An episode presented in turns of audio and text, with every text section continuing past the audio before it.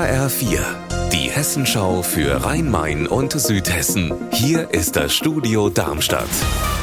Mit Mike Markloff. Hallo. Es ist eines der größten Verkehrsbauprojekte in der Geschichte der Stadt Darmstadt. Der Abriss und Neubau der Rheinstraßenbrücke am Hauptbahnhof. Täglich rollen rund 50.000 Fahrzeuge und 250 Straßenbahnen über das westliche Einfahrtsportal der Stadt. Und rund 250 Züge fahren unter der Brücke hindurch.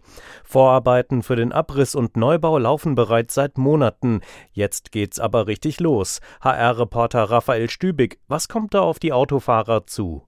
Am Mittwoch geht es jetzt los mit Kanalarbeiten für die neue Brücke. Der Verkehr Richtung Innenstadt, der kann deswegen nur noch bis Ende der Woche über die Brücke fahren. Ab kommenden Montag wird der Verkehr stadteinwärts dann über einen Einbahnstraßenring umgeleitet. Stadtauswärts Richtung A5 und A67 bleibt die Brücke noch bis Ende des Jahres befahrbar, aber auch da ist schon jetzt eine Umleitung eingerichtet, damit man sich dran gewöhnen kann, denn der Abriss und der Neubau der Rheinstraßenbrücke wird circa drei Jahre in Anspruch nehmen. Warum wird die Brücke denn neu gebaut? Ja, die bestehende Brücke ist über 100 Jahre alt und inzwischen so marode, dass man sie kaum noch befahren kann. Außerdem ist sie für den vielen Verkehr heutzutage auch zu eng, ein richtiges Nadelöhr. Die neue Brücke, die wird mit über 40 Metern fast doppelt so breit werden, mit insgesamt fünf Fahrspuren für Autos, einer eigenen Trasse für Straßenbahnen und Linienbusse und auch separaten Geh- und Radwegen auf beiden Seiten.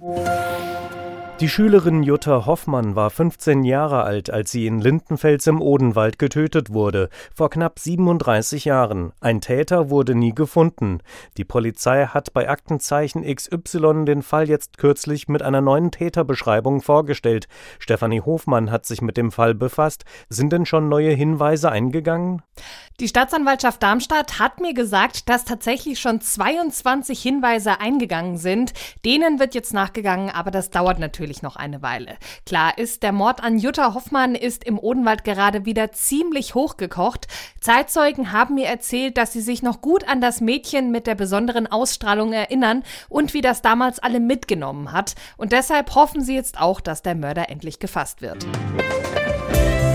Unser Wetter in Rhein-Main und Südhessen. Bewölkt und vielerorts regnerisch, so geht es in den Abend hinein. Bei Werten um aktuell 6 Grad in Neuansbach-Westerfeld im Hochtaunuskreis. Ihr Wetter und alles, was bei Ihnen passiert, zuverlässig in der Hessenschau für Ihre Region und auf hessenschau.de.